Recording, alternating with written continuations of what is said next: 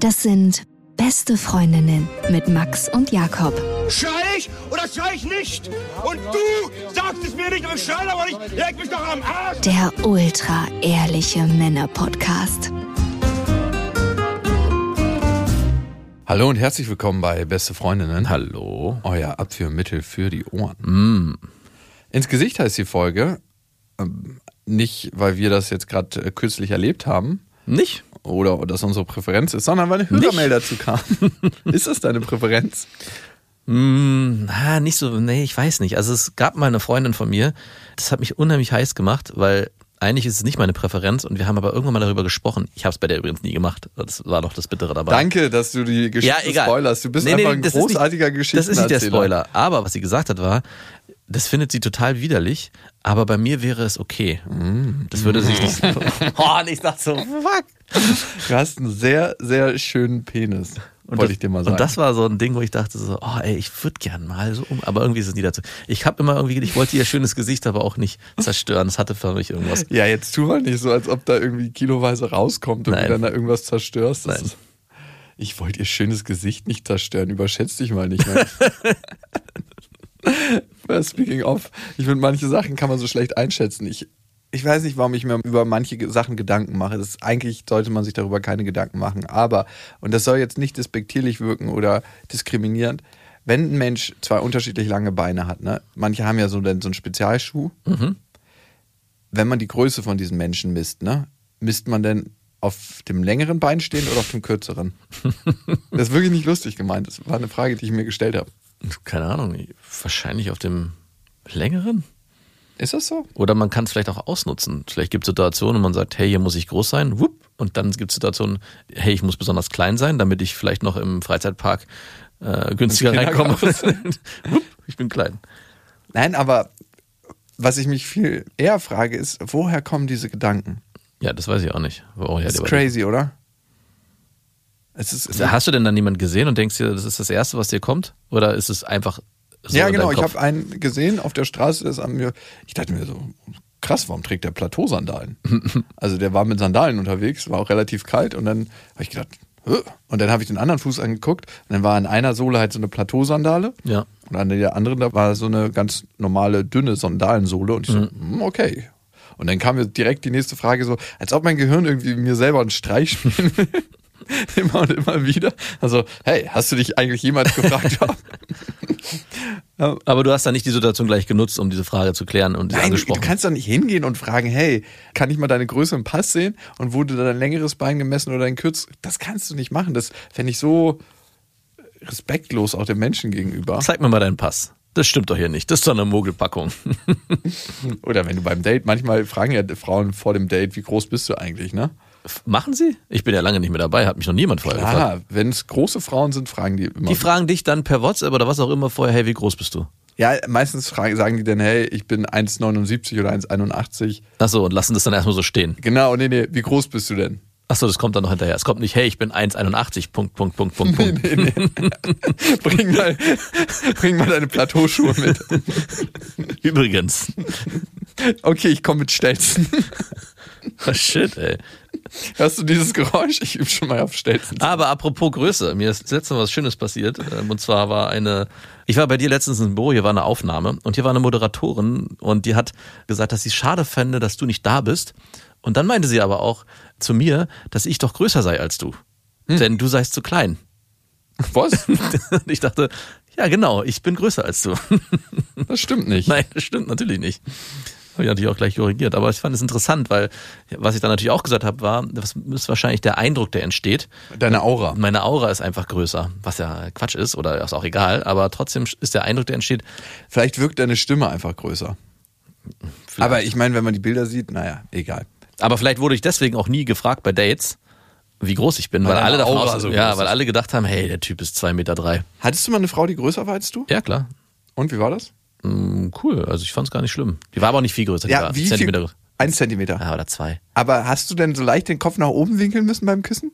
Oder hat sie sich immer wie so ein Krummpuckliger hingestellt, um dich zu küssen? Nee, so schlimm war Ich weiß, so schlimm war es nicht. Es war schon Oder war das immer so, dass ihr euch so an, an Böschung nur geküsst habt? Nee, so? aber kennst du das, wenn man halt beim Küssen den Kopf so dreht? Äh, Ja. Und als Mann hast du ja immer das bisschen, dass du so ein bisschen drehst und nach unten dich neigst. In welche Richtung drehst du denn? Weil man dreht immer in eine Richtung. Nach rechts. Wirklich? Ich glaube ja. Ja, nach Ja, rechts. man dreht eigentlich immer den Kopf, macht man auf seine rechte Schulter. Ja. Mhm. Also die meisten machen das. Versuch's mal in die andere Richtung, ist mega merkwürdig. Ja, ist mit Sicherheit. Und da war es So schon. wie mit der linken Hand schreiben oder onanieren. Genau. Und da war es so, dass beim. Küssen das schon ein bisschen komisch war, weil ich das Gefühl hatte, sie muss den Kopf so leicht nach unten machen und ich ganz leicht nach oben. Also mein Kinn war eher nach oben gestreckt und ihr ist nach unten. Daran erinnere ich mich. Und dann erinnere ich mich noch, Doggy-Style, dass du auf Füßen chillen musstest. genau, nee, dass ich, nee, so nicht, aber in der Dusche, wenn wir mal in der Dusche ge- gebimst haben, Dass du an dem Duschrand chillen ich war, war ich immer so ein krasser Hasenrammler, der auf den Zehenspitzen versucht hat, nach oben zu kommen. Schönes Wadentraining. Und ich, irgendwann habe ich mal gesagt, hey, das funktioniert so nicht, Geh bitte bisschen in die Knie. Und dann, dann war das besser. Aber es war schon echt am Anfang, da stand ich da immer und so, verdammt, was ist denn das hier für eine Scheißposition? Und da ist mir auch aufgefallen, okay, wenn hier noch fünf Zentimeter mehr eine Rolle spielen würde, dann wäre es grenzwertig. Dann muss irgendwas passieren, weil sonst komme ich da gar nicht mehr richtig ran. Dann würde es sehr unbefriedigend werden für die Frau, wenn sie darauf steht, dass man richtig schön reindippt. Mein Vater ist ja auch über 1,80 und der hat jetzt eine Freundin, die ist bestimmt noch mal fünf Zentimeter größer als er. Ui. Also die ist auf jeden Fall ziemlich groß für eine Frau. Sieht man ja selten so recht große Frauen. Mhm. Und er findet es voll geil. Ja? Ja, also ich habe ihn jetzt nicht gefragt, ob er es auch voll geil im Bett findet. Ja, warum? Aber er Und wer löffelt wen, habe ich ihn jetzt auch nicht. das ist übrigens ungewohnt, wenn du normalerweise Frauen so um die 1,70 hast, Ja. ne? Und dann eine Frau hast, die so 1,80 ist, das Löffeln fühlt sich schon mal Ja. mit 10 Zentimeter Unterschied anders an. das war bei ihr auch so. Nicht nur 10 Zentimeter. Das Du geht schon konntest- bei gleicher Größe los. Du konntest nicht dein Kinn auf ihre Schulter legen. Genau, du kommst nicht in die Position beim Löffeln, Knie und Po an ihren Po ran und Kinn über die Schulter. Das heißt, du musst immer den Kompromiss machen. Entweder Kinn über die Schulter, dann hängst du da unten so halb irgendwie dran, oder du hängst unten und dann hängst du mit der Nase genau auf dem Rücken. Das ist irgendwie nicht cool. Aber Du kannst dich doch so ankuscheln mit der Wange. Ja, das macht man dann halt auch. Und dann gibt's, nee, der piekst so. Weißt du, das ist bei einer Schulter irgendwie nicht so schlimm wie anscheinend am Rücken.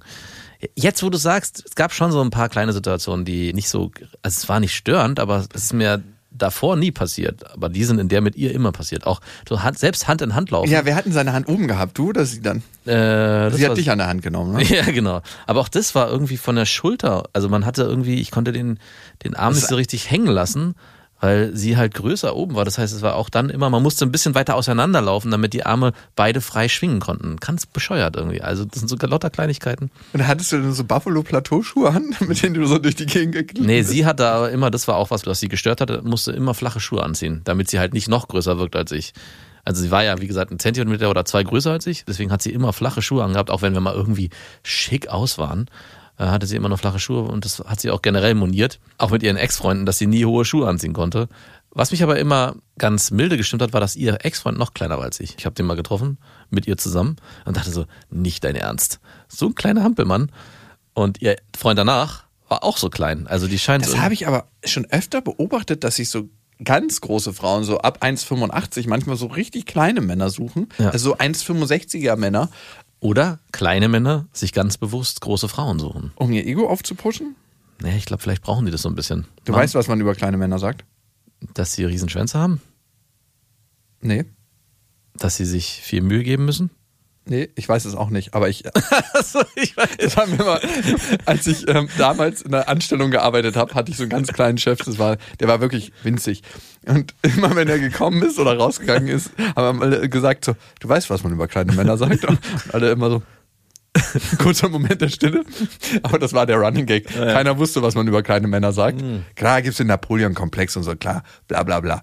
Aber trifft ja auch nicht auf alle zu. Ne? Jeder geht damit anders um. Und ich glaube aber prinzipiell ist es in unserer Gesellschaft härter für einen Mann kleiner zu sein als für eine Frau.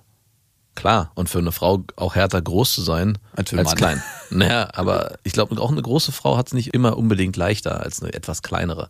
Mhm. Weil sie dann auch im beruflichen Kontext immer so wahrgenommen wird wie, hey, die kann sich durchsetzen, die ist bestimmt total tough, weil sie so groß ist und dann vielleicht auch dieses weibliche so ein bisschen in den Hintergrund gerät. Ja, krass, dass du das sagst, da fällt mir ein, ich hatte mal eine Freundin, würde ich schon fast sagen, das war so eine Mischung zwischen Affäre und äh, Beziehung. Und Was ist es denn bei dir? Ist es bei dir mal irgendwann was anderes? Hör mir auf. und die war nicht so groß. Also die hat sich, glaube ich, selber klein gefühlt. Die war 1,62, also die war schon eher klein unter Mhm. Durchschnitt. Ich glaube, die Durchschnittsfrau in Deutschland ist 1,63 und wiegt, by the way, 70 Kilo. Mhm. Sie war kleiner, war aber ein bisschen leichter auch. Also sie war, glaube ich, 1,62 oder so, 1,61. Und sie hat in einer ziemlich krassen Position gearbeitet und hatte da immer das Problem, dass sie keiner so richtig für voll genommen hat, wenn er sie das erste Mal getroffen hat, weil sie halt so klein und niedlich aussah. Kann ich gut verstehen. Aber ich denke mir mal, was geht bei den Leuten ab? Lass sie doch erstmal reden. Aber äh, geht es dir nicht auch so? Also wenn du ganz neu jemanden kennenlernst, das ist ja der erste Eindruck, der, der bleibt. Und wenn du so eine ganz kleine Person siehst, hast du da nicht auch erstmal das Gefühl, na mal gucken. Nein. Nee, und bei einer ganz großen passiert da nicht auch gleich was im Kopf? Also die, keiner ist doch frei von irgendwelchen Klischees. Also ich kann nicht leugnen, wenn ich eine sehr große Frau treffe, Die muss es drauf haben. so ein bisschen das Gefühl Ah, habe- jetzt wird hier mal angepackt. Ja, genau. Und Die einer- Sache ist schon erledigt. Und bei einer ganz kleinen Frau würde ich aber sagen, okay, mal gucken, was da kommt. Wirklich? Bisschen schon, ja. Also wenn es in, es in die Extremen geht. Es hat natürlich nicht nur mit der Größe zu tun, sondern auch, kommt nicht auf die Größe an. sondern auch mit der Aura, die die dann ausstrahlen. Aber wahrscheinlich, weil sie durch das Leben geprägt worden sind, ist ihnen wahrscheinlich auch immer genau das widerfahren, dass Leute eher das Gefühl hatten, hey, du bist so tough und ach, du bist ja so eine kleine Maus, mal gucken, was da kommt. Eine andere Sache, was ist für dich attraktiv, groß oder klein? Ah, Ich bin da hin und her gerissen. Ich war eine Zeit lang, habe ich sehr krass auf kleine Zierliche gestanden. Dann habe ich, wie gesagt, mal diese eine große Freundin gehabt und das hatte auch vieles Positives. Also ich würde, glaube ich, keine mehr nehmen wollen, die genau gleich groß ist wie ich. Ich würde, wenn dann eher kleiner oder eher größer haben wollen. Kann ich jetzt auch gar nicht so richtig erklären, warum, warum es nicht gleich groß sein soll. Ich glaube, weil bei der einen habe ich eher das Gefühl, hey, die ist so klein und zierlich. Da kann man bestimmte Dinge machen. Und die eine ist so schön und groß, da kann ich mich in den Arm nehmen lassen. Okay. Was mit einer ganz großen Frau natürlich nicht geht, wenn man nicht irgendwie 2,20 Meter groß ist. Eine große Frau, die normal gebaut ist, ist ja dann meistens auch nicht super, super zierlich, Nee. dass du bestimmte Sexstellungen schwieriger umsetzen kannst. Und es ist halt auch nicht nur die Körpergröße größer, es ist alles größer. Also anatomisch. Nein. Ja, es ist jetzt nicht irgendwie, es ist aber schon, doch, es ist mehr da, sagen wir es mal so. Wirklich? Die Erfahrung habe ich noch nie gemacht. Na, also ich finde schon, dass auch. Also ich, ich guck mal gerade, was war die größte Frau, mit der ich je was hatte? Ich würde mal sagen 1,83, 1,84, 1,84. ja. Und die kleinste Frau war, würde ich mal sagen, 1,55. hey, Und ich kann dir nicht sagen, dass es einen anatomischen Unterschied gab. ne? Und Vor sie hatten allem, beide ich- gleich große Arme und gleich große Nein, Beine. anatomischer Unterschied meine ich die Punani. ja, die meinte ich auch. Ja, okay. Doch, ein Und- bisschen schon. Also Nein, never ever. Also ich habe nicht von dem Durchmesser. Also es war jetzt nicht irgendwie weiter oder so, aber es war halt mehr da. Was ich für ein Klischee in meinem Kopf hatte, war, dass du bestimmte Sexstellungen halt nicht voll durchziehen kannst. Ne? Es gibt viele Frauen, die Doggy-Style als nicht so angenehm empfinden, ne? Mhm. Da, weil man irgendwie immer, also weil es halt recht tief ist in bestimmten Positionen.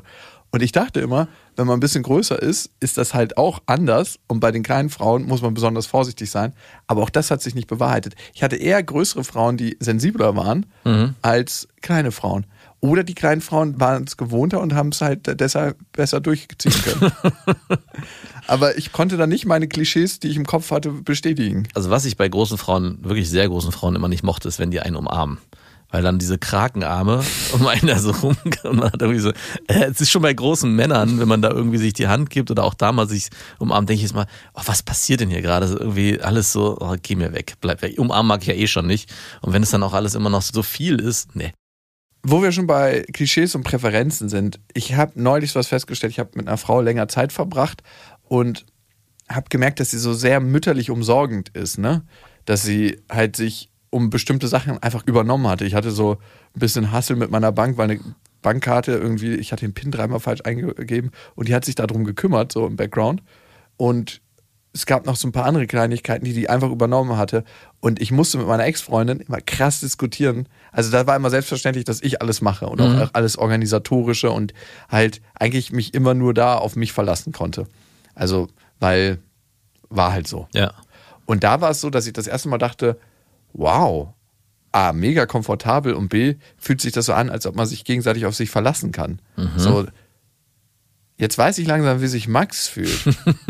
so, so musst du dich doch fühlen, oder? Ja, exakt so, ja. Und ich frage mich, wie viel Prozent der Attraktivität macht das bei dir bei einer Frau aus? Klingt so komisch, ne? So banal. Ich hätte nie gedacht, dass ich irgendwann mal dahin komme, dass ich auf sowas achte. Also es ist schon nochmal interessant, dass es jetzt gerade zu dem Thema auch große Frauen, kleine Frauen, das passt da ganz gut, weil die eine Beziehung, die ich hatte, war mit einer großen Frau und die war auch super organisiert und super strukturiert. Alter. jetzt gar nicht das Klischee irgendwie, ich will gar nicht, dass es irgendwie Zusammenhänge gibt äh, dazu, Dann aber bitte auch nicht. das fällt mir trotzdem jetzt auf bei ihr. Und das war das erste Mal, dass ich eine Freundin hatte, bei der das so war, die auch nicht nur organisiert war, sondern auch voller Tatendrang und immer alles schon geplant hat. Hey, wollen wir am Wochenende nicht was unternehmen mit unserem Freundeskreis oder beide Freundeskreise? Ich hatte ja meinen eigenen, sie hatte ihren und hat auch dafür gesorgt, dass die zusammengebracht werden und wir dann irgendwelche Sachen unternehmen, feiern gehen oder, weiß ich nicht, irgendwie am Wochenende im Park chillen oder was auch immer. Und das war für mich so, wow, ey, wie krass, dass es erstens eine Frau macht. Also das heißt ja nicht, dass es Frauen nicht machen, aber dass sie da so dieses Zepter in die Hand nimmt und dass sie das auch alles organisiert. Also von, hey, was brauchen wir da? Ich meine, das Krasseste, was ich erlebt habe, war, dass wir da alle ankamen. Jeder hatte irgendwie seinen Träger Bier dabei. Und sie kam mit ihrer Freundin mit zwei Kästen Bier an, die die dahin getragen haben. Und ich dachte so, hey, Respekt, nicht Und eine schlecht. Waschmaschine, die sie noch irgendwo abliefern musste. Die hat sie ihr dann nicht im Auto gelassen, weil sie dachte, das ist ein gutes Training. Nein, und ich dachte so, wow, sowas habe ich noch nie vorher erlebt. Und natürlich war das nicht für die, das, diese beiden Kästen, sondern die waren für alle. Und das ist ein sehr angenehmes Gefühl. Das entsteht aber nicht am Anfang, dieses, hey, die ist so attraktiv, weil die so organisiert ist, sondern das passiert dann in der Beziehung, weil sich die gemeinsame Lebenswelt auf einmal vergrößert dadurch. Also man entdeckt mehr Möglichkeiten, wenn der andere, ja, also proaktiv und organisiert an die Dinge herangeht und man sagt, hey, ich kann dafür in meinen Punkten mich zurückziehen oder meine Impulse an anderer Stelle einbringen. Und ich glaube, das ist auch mega wichtig für eine Partnerschaft, dass man sowas Ich glaube auch, dass eine Partnerschaft durch solche Sachen viel, viel besser funktioniert, weil man, zumindest habe ich das gemerkt, auch viel mehr bereit ist, irgendwie da rein zu investieren und zu sagen, ja, ich guck mal, wie ich das organisieren kann für dich. Und ich habe mich schon fast ein bisschen in der Bringschuld gefühlt, weil sie so viel angefangen hat zu organisieren. Und wir hatten halt länger Zeit verbracht und da ging es halt auch darum, was wir so für Unternehmungen machen. Und das war auch krass, dass wir fast nie irgendwie Diskussionen oder Streits hatten darüber, was wir so machen. Wenn ich Zeit habe, mache ich morgens immer total gern Sport. Ne? Hast du schon mal eine Frau gehabt, mit der du richtig geil Sport machen kannst? Was heißt denn das? So richtig Bank drücken und die hat dir geholfen und sie hat selber schön Bank drücken und die hat euch angeschrien, komm ein noch! Auch mit Ohrfeigen gesagt, vorher als Motivator. Nee, ja, doch. Zum Beispiel im Gym. Wart ihr im Gym? Wir waren in meinem Heimgym quasi. Ah ja. Was hast du da für ein Heimgym? Na, ich kann eigentlich alles zu Hause machen, wenn ich mich dazu aufraffe. du brauchst ja auch nicht so viel. Du brauchst Stimmt. Ringe, du brauchst Einzelgewichte, du brauchst ein paar Gummis. Ja, Also, okay. Ne, diese. Mhm. Und ich habe ihr ein paar Übungen gezeigt, sie hat mir ein paar Übungen gezeigt. Es waren total gute Übungen. Ich habe jetzt übrigens den krassen Arsch gekriegt, weil natürlich eine Frau zeigt einem andere Übungen. Natürlich. habe ich alle durchgezogen. Nein, aber das ist so, so krass gepasst hat einfach, dass du gar nicht so diskutieren musstest über den Tag und dass man sich so gegenseitig motivieren muss, ah, nein, jetzt habe ich keinen Bock. Oder dass der Typ so, oh nee, das ist ätzend, sondern dass du krass matcht von den Sachen, die ihr zusammen erlebt. Seid ihr jetzt zusammen? Nein, sind wir nicht. Aber es hört sich so an, als wäre das so schön gewesen, dass du jemanden Ja, es ist, gefunden so- es ist so, so entspannt und reibungslos gewesen. Es hat mich halt nicht am Anfang gleich so umgeballert. Also manche Frauen sind ja so, dass es so am Anfang dich so richtig umhaut. Ich glaube, ich bin da eh nicht mehr so, dass das passiert bei mir. Tausendmal berührt. Nein, aber glaubst du, du könntest dich noch verlieben? Habe ich mich letztens auch gefragt. Ich weiß gar nicht, in welchem Zusammenhang.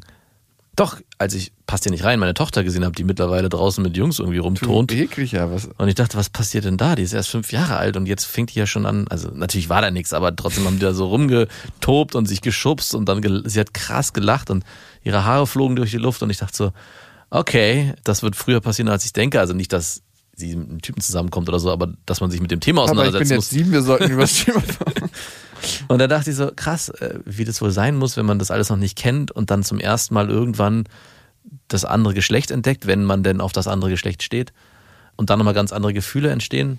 Wie wäre das bei mir, wenn ich jetzt nochmal mich mit jemandem treffen würde und mich dann neu verlieben würde? Wir hatten auch mal so eine Cross-Folge gemacht mit zwei Frauen, die auch genau auf diese Frage von dir, du hast sie da richtig krass bei den Eiern gehabt, auch wenn sie keine hatten, wie das denn so ist. Die waren auch verheiratet und das Thema neuen Typen kennenlernen und so und die waren so, haben mit Widerstand darauf reagiert, weil sie sich diesem Thema gar nicht öffnen wollten, weil sie so in ihren Strukturen warten, dass sie sagen, hey, das hat hier gerade keinen Platz, ich bin auch Karrierefrau und möchte nicht irgendwie, dass sowas meine Welt durcheinander bringt. Gefühle meine Welt durcheinander Ja. bringen. Das möchte ich überhaupt nicht mehr. Das stand irgendwie so ein bisschen im Raum und das, dann, dann habe ich mich auch gefragt, ist es vielleicht auch das am Ende des Schutzschilds, was man vor sich hält, dass man sagt, hey, ich möchte diesen Teil gar nicht an mich ranlassen und die Möglichkeit auch gar nicht bieten, weil alles, was ich bis hierher aufgebaut habe oder in dem Leben, in dem ich mich bewege, mir so einen sicheren Rahmen gibt, dass ich nicht will, dass er irgendwie angeknackst wird. Ja, es war alles sehr, sehr schön und es war so, wie ich mir das vorstelle, wenn man halt so fünf Jahre zusammen ist. So super vertraut,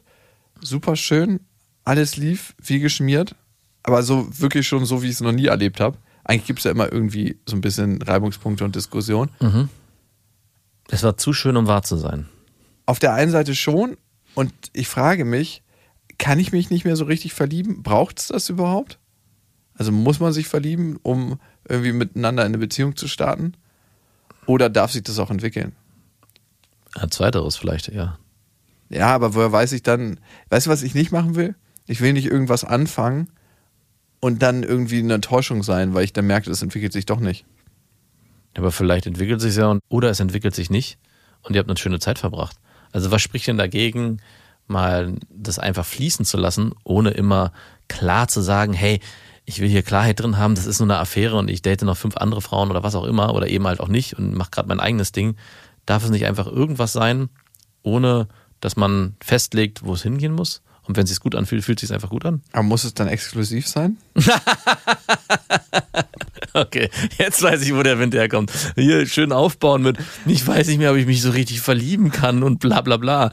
Okay, ich verstehe. Du willst mit mehreren Zügen gleichzeitig fahren. ne? Ja. Nee, das geht tatsächlich bei mir nicht. Das merke ich sowieso, dass ich dann, wer mir das erzählt, dass er so parallel daten kann und dann mit einer Frau eine wirkliche Be Beziehung hat und so, da mu muss man schon Mastermind seiner Gefühle sein. Das geht bei mir tatsächlich nicht so richtig. Okay, Dafür bin ich einfach ein zu schlechter Dater. Dann kann ich mich auf keiner einlassen so richtig.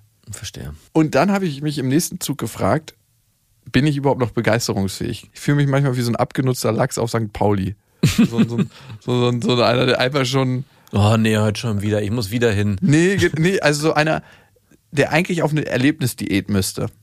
Oh ja, ja, bin ich voll dabei. Also, guck mal, ich Du solltest ja einfach mal zwei Monate in mein Leben eintauchen. Ja, ohne Witz. Mhm. Ich bin super überstimuliert und das meine ich nicht untenrum, sondern ich treffe ja durch meinen Beruf sehr, sehr viele spannende Menschen, die extreme Geschichten erlebt haben, also die extreme Lebenswandel haben.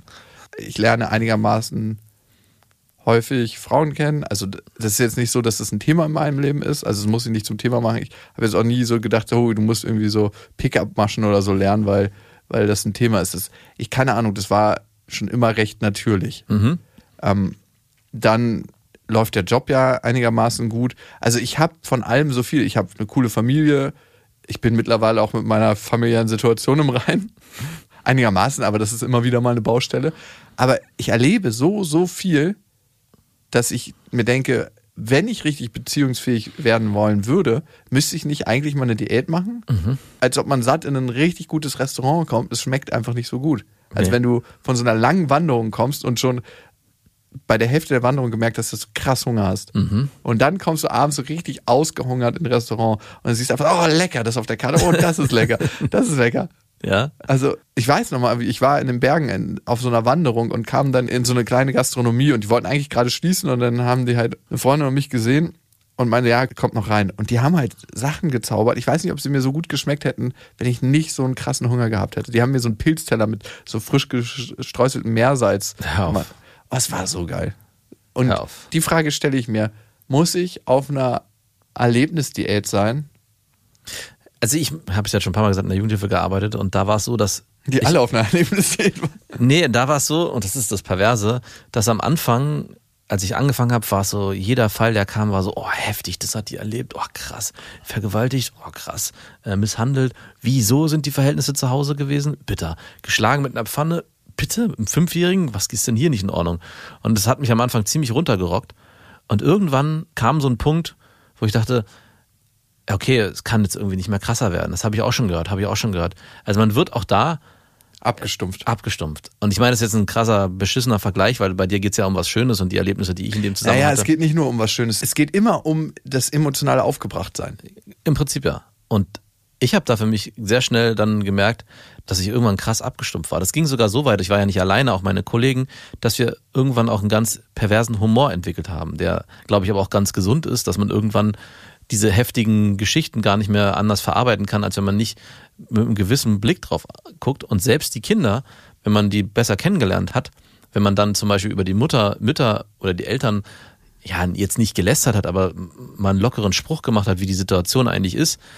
Ich habe zum Beispiel mal gesagt, ihr wisst ja, ihr könnt nicht so viele Ansprüche stellen, ihr seid ja eh nur Heimkinder. Und das war so Heimkindern? Ja, also du haben wir die ja nicht genannt. Es waren ja keine Heimkinder, das war, sagt man ja auch nicht mehr. Aber Was sagt ich hab, man denn? Man gibt denen eigentlich gar keine richtige Bezeichnung im Sinne von du wohnst in einem Kind. Heim. Die wohnen halt in einer Wohngruppe und man hat es auch Du so bist ein genannt. Wohngruppenkind? Man sagt nicht Wohngruppenkind. Ja, aber was sagen die anderen Schüler? Was ihr Pädagogen sagt, ist ja eigentlich scheißegal, weil wichtig ist, was wird auf der Straße gesagt. Heimis? Heimis, genau, nein. Äh, nein, die haben, glaube ich, auch gesagt, die wohnen, die wohnen in der Wohngruppe. Ja, aber gab es nicht so einen Rufnamen? Ja, na, Heimkinder war es wahrscheinlich immer noch.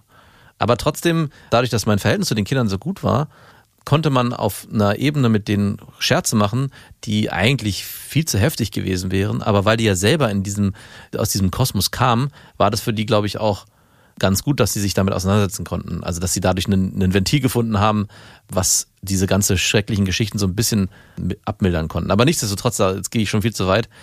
Worauf ich eigentlich hinaus wollte, war, dass ich halt in dieser Zeit nach, weiß nicht, acht Jahren, egal was kam, wie heftig die Geschichten auch immer waren, mich hat es alles nicht mehr wirklich berührt. Es war manchmal gab es noch so Sachen, wo ich dachte, oh, bitter.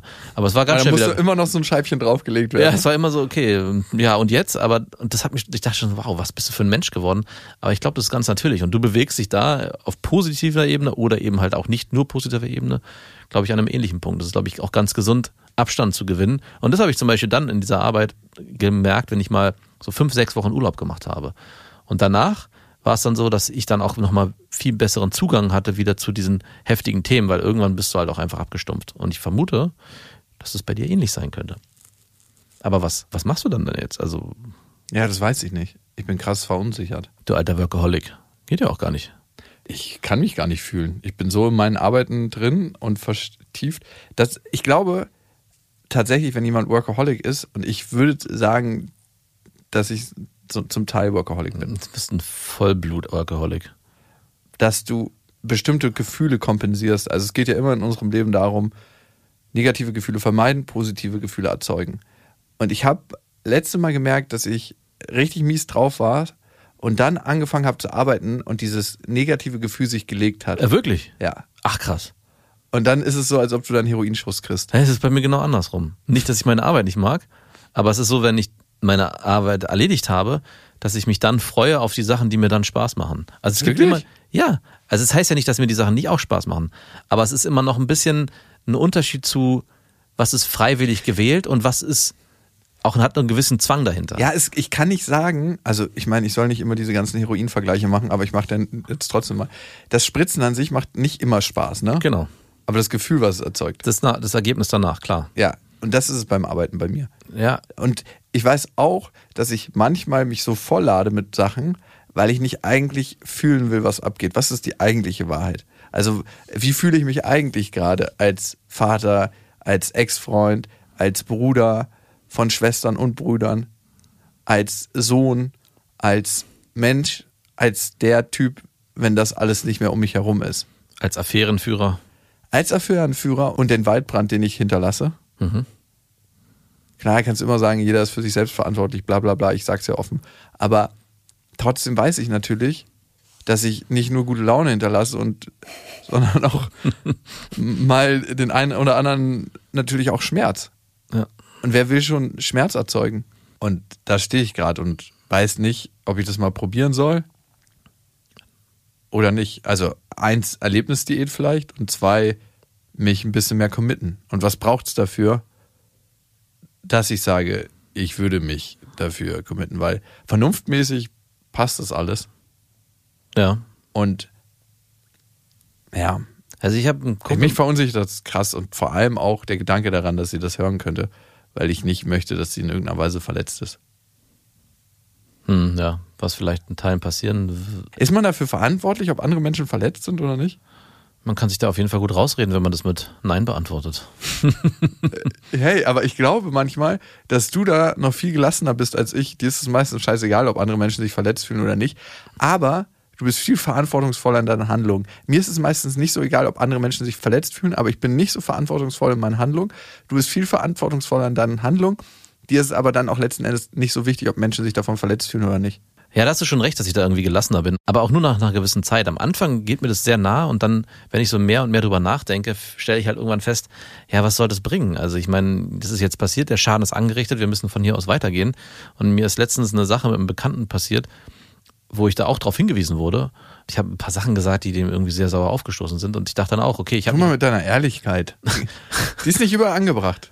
Auch Vielleicht. gerade nicht, wenn danach nicht gefragt Ich wird. bin da auch nicht immer so ehrlich, bitte. Ja, also es ist auch, Doch, ich ich, verstecke mich da schon sehr auch, ähm, ich habe auch da Willst du mal eine ehrliche Meinung hören?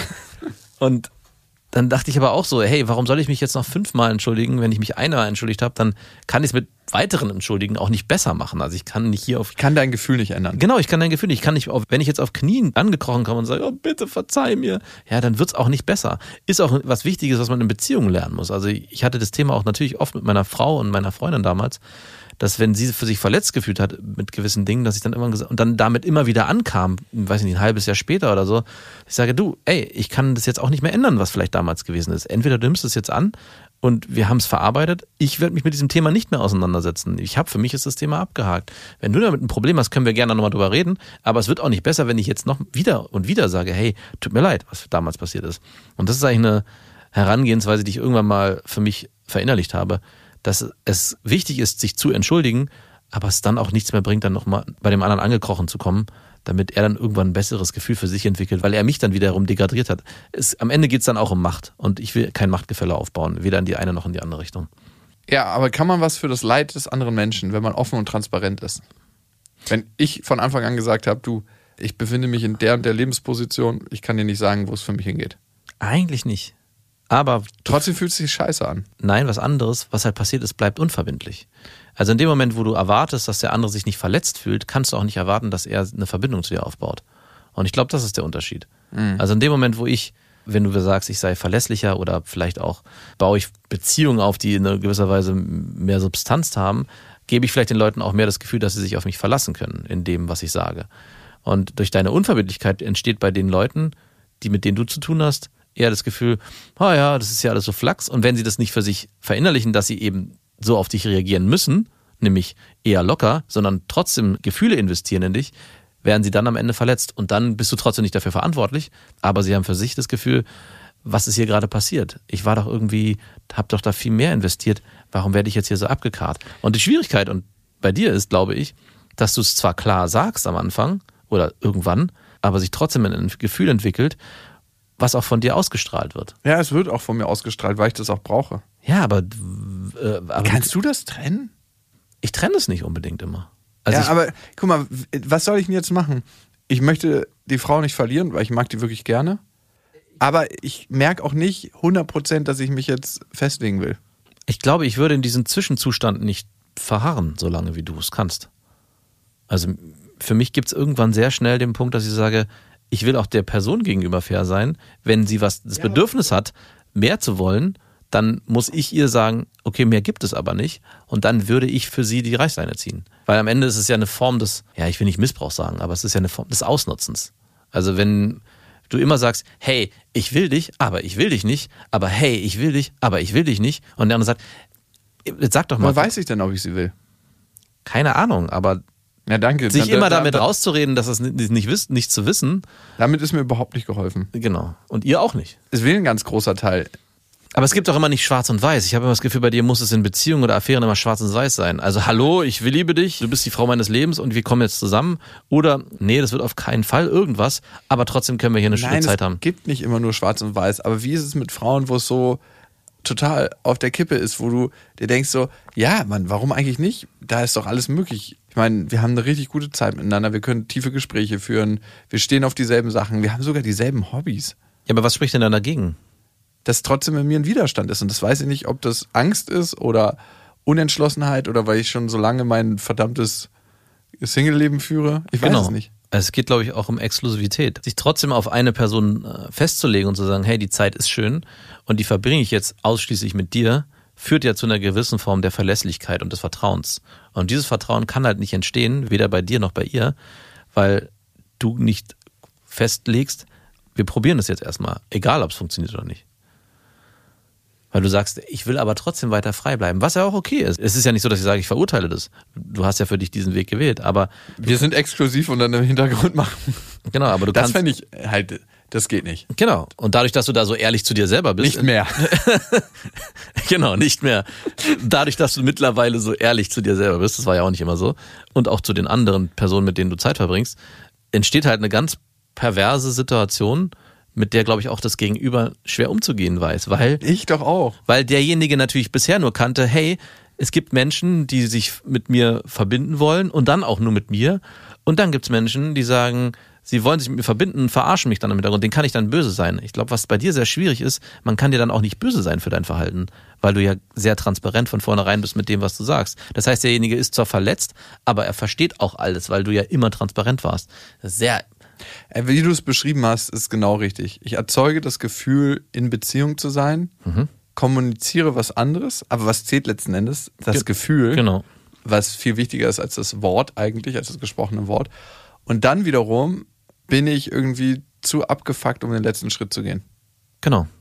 Und für dich ist das dann auch mal ein endgültiger Schritt. Das ist dann immer so, okay, jetzt muss ich dann auch hier mit Leib und Seele dabei sein. Das kann ja auch ein Schritt sein, den man geht, der dann sich der zwei Jahre erstmal so funktioniert. Und danach Oh, kannst ich würde jetzt erstmal in zwei Wochen denken oder einen Monat. Ja, ich sag ja, oder zwei Wochen und ja, aber mm, Aber es ist immer noch das Beziehungsbild, was ich abgespeichert habe. ne? Wenn ich an Beziehung denke, da kriege ich sofort zu viel. Dann denke ich mir jedes Mal so, oh ne, das wird jetzt richtig anstrengend. Ab jetzt wird es anstrengend, jetzt macht's Klick. Jetzt geht, die- jetzt geht die Rattenfalle zu. Nicht so eine Lebenfalle, so eine mit so einem Bügel. Bam. mit so einem Piekser. Was ist das Richtige? Was soll ich tun? Keine Ahnung. Dankeschön. Ich weiß manchmal nicht, was es bringt dir das zu erzählen, wenn du am Ende so, so, ist mir scheißegal. Klar, ich gehe dir schon so oft auf den Sack mit diesen Themen. Nee, ich kann es für dich nicht lösen. Ich habe es letztens festgestellt, schon, äh, ich habe mich letztens erst mit jemandem drüber unterhalten, Über mich. Mhm. Warum? in einem anderen Kontext, der nicht so, so ins Eingemachte ging. Da habe ich auch den Satz gesagt, ich kenne dich schon so lange und wir haben schon so viel über solche Dinge geredet. Und ich habe am Ende das Gefühl, es will nicht richtig sacken. Der Satz war, du spürst es nicht richtig. Ich kann es dir gar nicht so richtig erklären, was da passiert, aber es, als ob es in dir drin so ein Schutzbrett gibt, bevor der Tropf ins Herz fällt. Der tropft immer nur da oben drauf und platscht da weg. Und ich kann dieses Brett nicht wegnehmen. Ich kann dir das immer alles erklären und sagen, was ich glaube, was da los ist. Das haben wir auch in unserer Beziehung. Also wir führen ja schon eine sehr enge Freundschaft, würde ich sagen. Aber auch da ist es so, dass ich nicht leugnen kann, so richtig 100 Prozent, es bleibt immer noch so ein kleiner Rest offen. Also wenn ich glaube, sage, hey, auf mich kannst du dich verlassen, ich würde dich, egal was ist, würde ich niemals was dazwischen kommen lassen, es sei denn, wir würden uns streiten. Es kann natürlich immer. Es sei denn, wir streiten uns. Naja, es kann ja immer, schon. aber es, dann würde ich es auch, aber es trotzdem habe ich das Gefühl, bei dir, du, es gibt immer noch so einen Moment, dass ich gehe jetzt hier mal raus aus der ganzen Beziehungsnummer. Ich habe mir diesen kleinen Schutzraum offen gehalten, damit ich auch Diese nicht, kleine Nottür. diese kleine Nottür ist immer da und die wird auch, die wird, das kann ich dir auch nicht nehmen, weil du die hast sie einfach. Diese Nottür habe ich für mich nicht. Es gibt für mich nicht äh, dieses, ja, ich kann jetzt mich aber hier komplett emotional rausziehen, wenn ich das möchte. Ja, weil dafür habe ich zu viel investiert. Und ich glaube, bei dir habe ich das Gefühl, es gibt aber trotzdem noch diese kleine Nottür. Zack, ich bin mal weg. Und dann ist die wieder zu und dann ist auch das Thema erledigt. Das macht es aber auch einfach in vielen Beziehungen, die man führt, egal welche. Wenn man weiß, da ist diese kleine Tür, dann kann ich auch immer wieder rausrennen. Ich habe letztens eine Frau getroffen, die hat mir das ziemlich ähnlich zu dir erzählt, dass sie aber selber diese Nottür hatte und noch hat. Und ich dachte mir, wie angenehm. Worüber reden wir eigentlich? Wie schön und leicht und flockig ist das denn? Ja, ich weiß, was du meinst. Ich glaube, wenn du investierst, dann bleibt das auch und dann ist es nachhaltig. Und es ist so, dass mit jeder Emotion auch das Schmerzkonto wächst Genau. wenn du aus einer Beziehung rausgehst. Also alles, was du an positiven Emotionen und an Liebe investierst, füllt so eine Art Schmerzkonto auf. Und wenn du diese Beziehung beenden würdest oder wenn es zerbrechen würde, löst sich dieses Schmerzkonto und zahlt aus. Und dann tut so eine Trennung weh. Ja. Also die Trennung von meiner Ex-Freundin war schon krass schmerzhaft, aber ich habe es gar nicht in dem Moment gemerkt. Ich habe immer mal wieder Erlebnisse, wo ich dann denke so, alter Schwede, wie, wie wenig du das an dich rangelassen hast und wie tief dich das doch erschüttert hat. Was für ein verängstigter kleiner Pisser du doch eigentlich bist. Das merke ich dann. Also, Ja. Vielleicht doch mehr Schein als Sein. Du sagst ja manchmal, dass du ganz viel Sachen machen musst, weil du eigentlich im inneren Kern die Sachen nicht spürst und so. Und ich glaube dir das manchmal gar nicht so richtig. Aber vielleicht ist es doch mehr, als ich denke, dass es doch mehr Schein als Sein ist.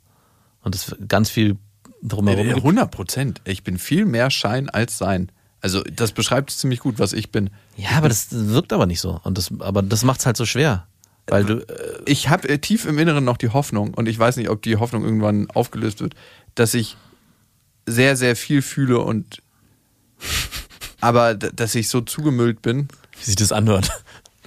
Ja, am Ende geht's ja um das Gefühl. Sagen wir doch immer wieder, es geht immer um das verdammte Gefühl. Ja. Und in dem Moment, wo du dich vor negativen Gefühlen schützt, schützt du dir dich leider, und das ist die Kehrseite, auch vor positiven Ja, Gefühlen. stimmt. also wer denkt, ich block meine ganzen Emotionen ab und lebe einfach nur auf der Sonnenseite, es geht leider nicht. Nee. Man wird durchlässig für Gefühle oder man ist nicht durchlässig für Gefühle. Und ob die jetzt positiv oder negativ von einem bewertet werden, äh, diesen Filter gibt's leider nicht. Ja. Man kann nicht nur positive Gefühle nur noch an sich ranlassen. Also Ja. das ist so meint. Es ist eher der Umgang mit allen Gefühlen, die man hat, den man verändern kann. Ob man sagt, man spürt die in dem Moment und es ist auch okay, oder äh, sie zerstören einen jedes Mal, als ob man eine Handgranate ins Hintertürchen reingerollt bekommt.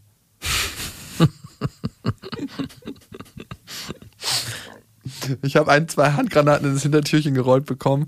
Also das kann nicht meine Ausrede für den Rest meines Lebens sein, dass ich jetzt auch einfach immer Handgranaten ausrolle. Ich habe da was für dich. Klick. Was, ist, klick, was steckt da in meinem Arsch? Bam.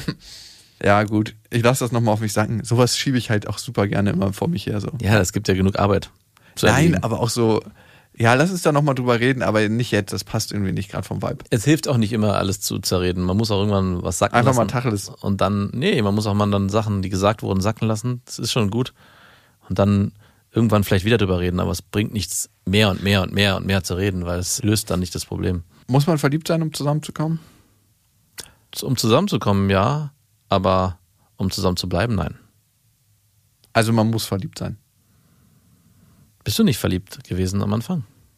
Hm. Wann warst du das letzte Mal verliebt am Anfang? Nee, ich, hab, ich spüre manchmal so ein Gefühl, wo ich mir denke, ach cool, coole Frau. Aber was lachst du denn? Na, wie sich das anhört, ich spüre manchmal so ein Gefühl von, ah ja, mhm, gute Frau ist wie so im Supermarkt, so, ah ja, das Getränk würde ist ich auch mal ein gerne probieren. Angebot. Ja, ist ein Angebot. Probier ich mal aus.